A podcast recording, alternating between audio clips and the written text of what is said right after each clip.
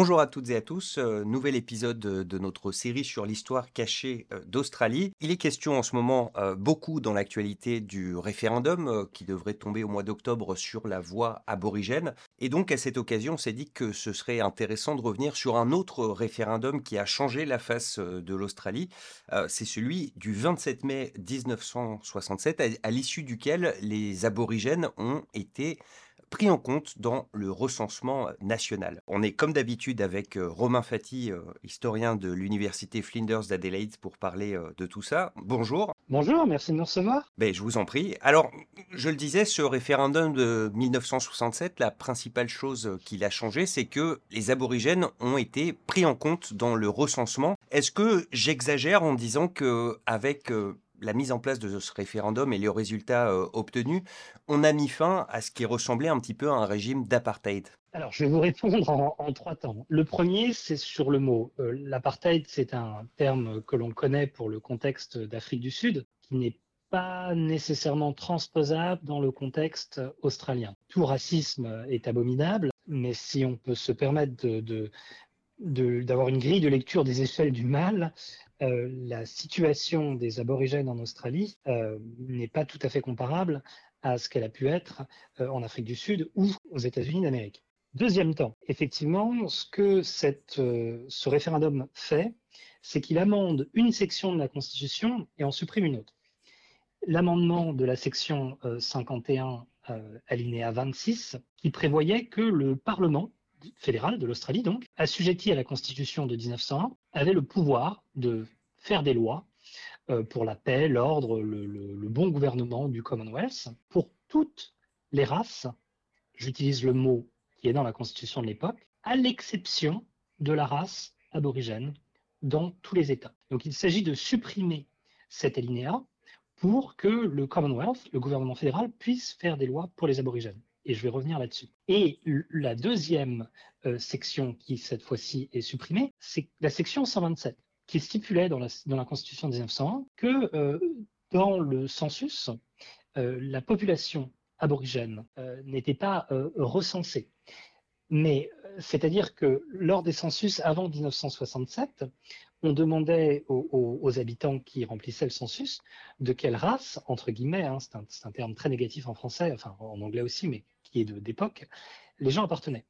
Et donc, si vous marquiez que vous étiez aborigène euh, de plein sang, encore une fois, entre guillemets, parce que les aborigènes de moitié sang euh, étaient comptés, eh bien, euh, vous étiez soustrait du total, tout simplement. Le troisième point de, ma réponse, c'est que euh, pourquoi ce référendum? Alors, il faut se souvenir que le, le réfé- référendum de mai 67 a deux questions. La première, elle, est liée euh, au Parlement.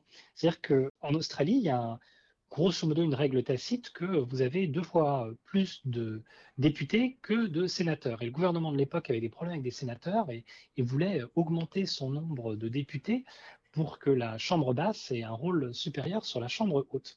Cette question a été, euh, le gouvernement a perdu en fait.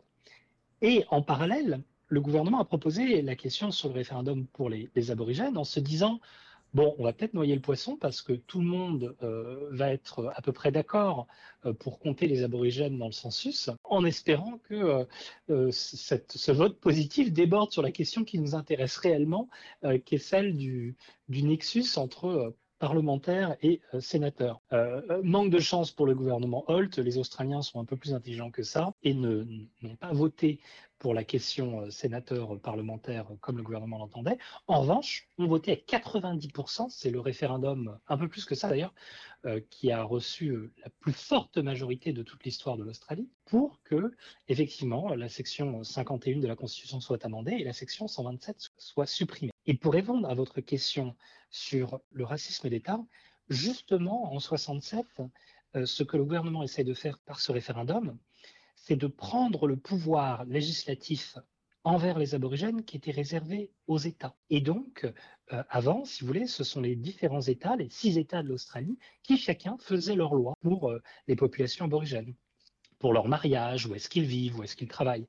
Et là, le Commonwealth en 67 cherche à pouvoir uniformiser ça et prendre euh, ce pouvoir des États, qui était parfois euh, très euh, ségrégatif, et le transférer au Commonwealth. Mais quand je dis que la Constitution de 1901, à l'époque, exclut entre guillemets, hein, pour utiliser les termes de l'époque, la race aborigène, il faut bien se rappeler qu'en fait, en 1901, c'est l'époque de l'Australie blanche et que d'aucuns pensent que les populations aborigènes sont vouées à disparaître. Donc à partir de ce moment-là, pourquoi s'embêter à avoir une constitution qui le reconnaîtrait? Donc effectivement, la, Constitution de 1901 est fondamentalement euh, raciste. Ouais, c'était un point qui est important à préciser parce que sur ces discussions autour de la voix aborigène, il est question donc de créer une genre de commission euh, permanente qui euh, conseillerait le gouvernement et le Parlement, mais il y a aussi la dimension symbolique d'une mention explicite des aborigènes dans la Constitution. Et c'est pas la première fois que ça arrive. ils étaient mentionnés dès l'acte originel en 1901, malheureusement, euh, effectivement, ils étaient mentionnés pour en gros les écarter de la société et leur accorder euh, moins de droits que, que les autres. Euh, je rebondis sur ce que vous disiez sur la fin de, votre réponse concernant la politique de l'Australie blanche. On sait que ça a été bien la politique migratoire officielle de l'Australie pendant au moins les 50 premières années de, de, son existence. Et justement, les années 60, au moment où ce référendum a lieu, c'est plus ou moins le moment où elle est en train de disparaître. Oui, alors pour, pour rappeler très clairement euh, et très succinctement ce que c'est que l'Australie blanche, on pourrait faire tout un épisode là-dessus. À partir de 1901, quand l'Australie se fédère, une des premières lois qui est votée par le Parlement, c'est un des dispositifs qui met en place la White Australia Policy, la politique de l'Australie blanche. C'est très simple, si vous n'êtes pas blanc, vous ne pouvez pas venir en Australie. Point barre. L'Australie est fermée à toute autre personne que des personnes d'origine européenne blanche. Donc, le, fondement de l'Australie est évidemment euh, de contrôler cette population et d'être plus euh, britannique que la Grande-Bretagne euh, elle-même, hein, ce que l'Australie arrive à faire avant la, la, Première Guerre mondiale, alors que le Royaume-Uni commence à s'ouvrir légèrement. Donc, fondamentalement, la fédération de l'Australie, c'est-à-dire que quand les États se rejoignent les uns les autres pour dire, bon, on va faire une fédération, un des buts principaux, est de créer cette politique de l'Australie blanche. Parce qu'avant, si vous avez une politique migratoire décidée par les États, eh l'État du Queensland pourrait dire très bien j'accepte les Kanaks, alors que l'État de South Australia dirait non, je ne les accepte pas. Donc avec une fédération, vous avez un gouvernement pour toute l'Australie qui dit non, vous ne pouvez rentrer que si vous êtes blanc. Et cette politique, elle dure. Elle dure jusqu'au début des années 70 hein, quand même. Elle est progressivement démantelée, c'est-à-dire que la diversité qui est acceptée commence à, être de plus en plus grande après la Seconde Guerre mondiale. Donc entre 1945 et 1972, euh, vous avez un démantèlement progressif de la politique de l'Australie blanche. Et ce qui est important de signaler, c'est qu'une partie de ce démantèlement est poussée par des forces extérieures. Il faut se souvenir que euh, les années 60, dans tout un tas de pays, et en premier lieu desquels les États-Unis, euh, vous avez le mouvement euh, des droits civiques. Hein. le discours de Martin Luther King, I Have a Dream, c'est 1963. Les mouvements qu'on observe aux États-Unis début des années 60 ont un impact sur l'Australie, tant à la fois sur la question de la politique de l'Australie blanche, pardon, que sur la question aborigène. Et donc, par exemple, en, 1966, vous avez des aborigènes qui refusent de, travailler dans les territoires du Nord, le Wayville Walk-Off, qui est un, moment clé euh, de l'histoire des protestations aborigènes. Une année avant, en 1965, vous avez des étudiants menés par euh, euh, l'activiste aborigène Charles Perkins en 1965 qui prennent un bus et font le tour de communautés qu'ils jugent ségrégées, un peu comme ça s'est fait aux États-Unis, pour montrer que si la ségrégation n'est pas nécessairement de droit, elle est de facto, et que euh, certains aborigènes n'ont pas le droit d'aller dans telle ou telle piscine, dans tel ou tel bar. Et, donc l'Australie prend conscience, elle prend conscience à l'intérieur de son problème racial, mais il y a aussi le regard des, Nations Unies euh, qui commencent de plus en plus à critiquer la politique de l'Australie blanche de l'Australie. Et donc la question euh, raciale se pose sur deux fronts, sur la politique migratoire et sur la question aborigène. Et donc, euh, pour le milieu fin des années 60, euh, la plupart des Australiens euh, sont pour ces changements parce que en fait c'est d'un autre temps et ça ne correspond plus à l'ambition de la nation. Vous le disiez, il y a eu quelques exemples de protestations pacifiques civiles très inspirées par le mouvement des droits civiques aux États-Unis. Ces mouvements, Martin Luther King, Malcolm X, etc., ils influencent bien entendu les aborigènes eux-mêmes dans leur conquête, dans leur tentative de revendiquer des, droits supplémentaires. Mais j'imagine que ça infuse aussi auprès de la population blanche, si j'ose dire, qui, qui sont réceptifs à ce message. Oui, totalement. Alors, déjà, il faut signaler que la résistance aborigène n'a pas attendu les droits civiques américains. Avec la résistance aborigène commence vraiment, comme on l'a vu, dès les premiers jours de, la colonisation de l'Australie à partir de 1788. Cependant, cette voix aborigène commence à être de plus en plus entendue euh, puisque euh, l'Australie, euh, pendant la Deuxième Guerre mondiale, s'est américanisée. Et donc, la musique, les magazines, la politique américaine est commentée dans la presse australienne. il faut se souvenir que les années 60, c'est encore un moment où les gens lisent la presse. Et, donc, effectivement, la population blanche australienne est très influencée par les mouvements sociaux. Mais euh, je veux dire, ce sont les, années 60, les droits civiques, mais c'est aussi la guerre du Vietnam, tout un tas de protestations. Euh, et donc, les aborigènes identifient que euh, les Australiens prêtent l'oreille à ce qui se passe aux États-Unis en disant Oh là là, regardez, c'est affreux ce qui se passe dans la, cambrousse américaine ou, en, Afrique du Sud. Et les aborigènes disent Mais attendez, il faudrait commencer par balayer devant chez vous. Parce qu'il n'y a pas besoin d'aller à 15 000 km de là pour voir du racisme, pour voir de la ségrégation. Venez, on va vous montrer.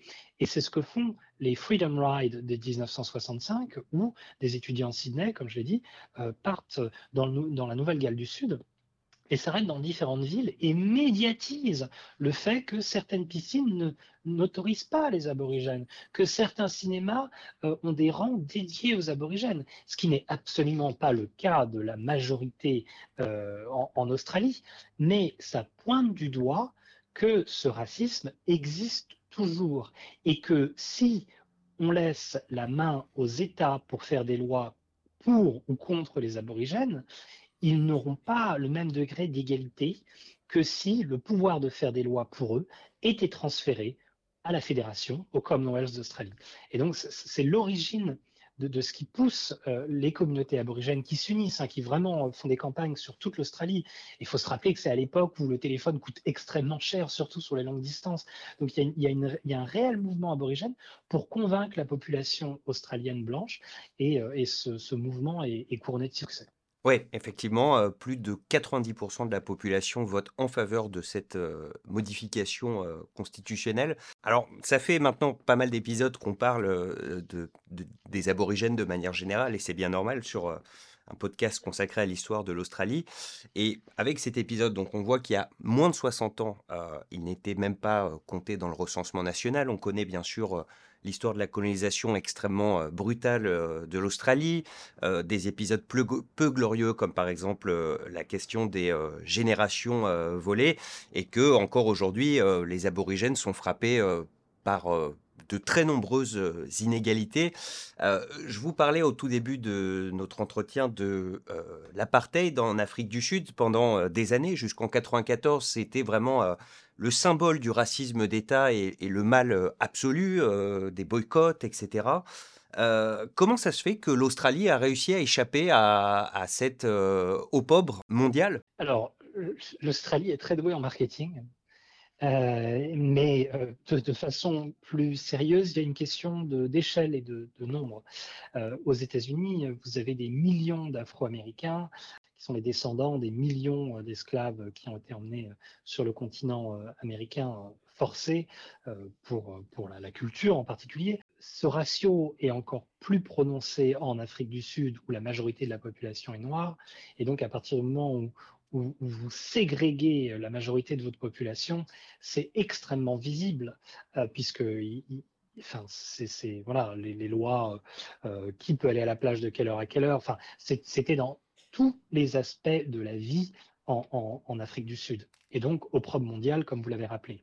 Surtout dans un contexte où on se place après le, génocide euh, des Juifs, et donc dans les courants des années 50, 60, 70, ça devient de plus en plus intolérable, et, à raison évidemment. En Australie, euh, la population aborigène dans les années 60-70, c'est quelques pourcents que l'on ne compte même pas sur les doigts d'une main. Et donc, euh, loin des yeux, loin du cœur, hein, si j'ose dire, les populations aborigènes sont parfois euh, dans des réserves, hein, et j'utilise le terme réserve à dessein, puisque c'est celui qui est utilisé à l'époque encore dans les années 50 et 60. Et donc, si vous voulez, l'Australie, son cadre légal, s'est construit un peu en dehors des aborigènes. C'est-à-dire que ce n'est pas réellement un problème, puisque de toute façon, euh, le darwinisme fait que euh, c'est une population euh, qui n'est pas amenée à survivre à l'ère moderne. Ça, c'est vraiment ce que pense une grande partie des pères fondateurs, entre guillemets, de l'Australie, qui créent la Constitution de 1901. On ne va pas proposer de prérogatives pour les aborigènes, puisque de toute façon, c'est un problème racial qui est en voie de disparition. Donc, c'est, si vous voulez, l'Australie a été sauvée de cet opprobre parce qu'elle est déjà à un stade plus avancé, paradoxalement, de ce racisme d'État que les États-Unis et l'Afrique du Sud doivent gérer, euh, puisque euh, les, ratios de population sont très différents. Donc effectivement, euh, surtout en tant que Français, quand on parle de racisme et de la question des droits des gens de couleur, on pense tout de suite aux États-Unis, on pense tout de suite à l'Afrique du Sud et beaucoup moins à l'Australie. La situation était terrible pour les aborigènes, mais comme ils ont été décimés pendant la colonisation à la fin du XVIIIe et tout au long du XIXe siècle, la question s'est posée en des termes différents. Voilà. Et, aujourd'hui, ce qu'on va souvenir, c'est la projection culturelle que l'Australie fait, euh, euh, avec euh, en envoyant des tableaux et des peintures aborigènes dans ses ambassades, en ayant un avion Qantas dans les années 90-2000 repeint avec une fresque aborigène.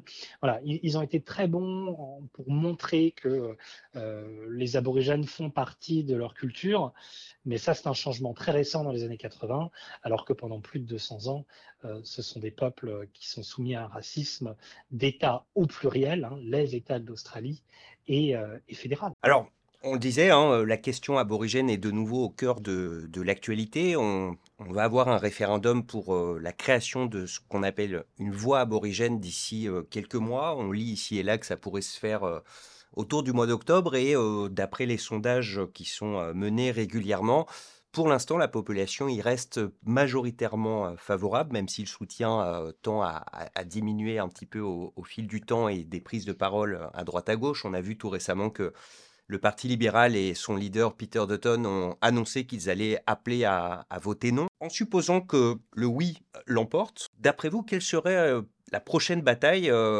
pour, pour les aborigènes? Quel autre droit espéreront-ils conquérir? Voilà, c'est quoi le prochain chantier? Je pense qu'il y a la question, euh, euh, si ce n'est de, l'autodétermination, d'une certaine forme de souveraineté. C'est-à-dire que là, ils auront un droit de regard sur les, voies, les lois pardon, qui seront euh, préparées et votées par le Parlement. C'est le niveau 0 ou 1 de la souveraineté politique. Hein, entre guillemets, la voix au Parlement, ça devrait même pas être un débat, tellement ça ne va pas beaucoup changer les choses.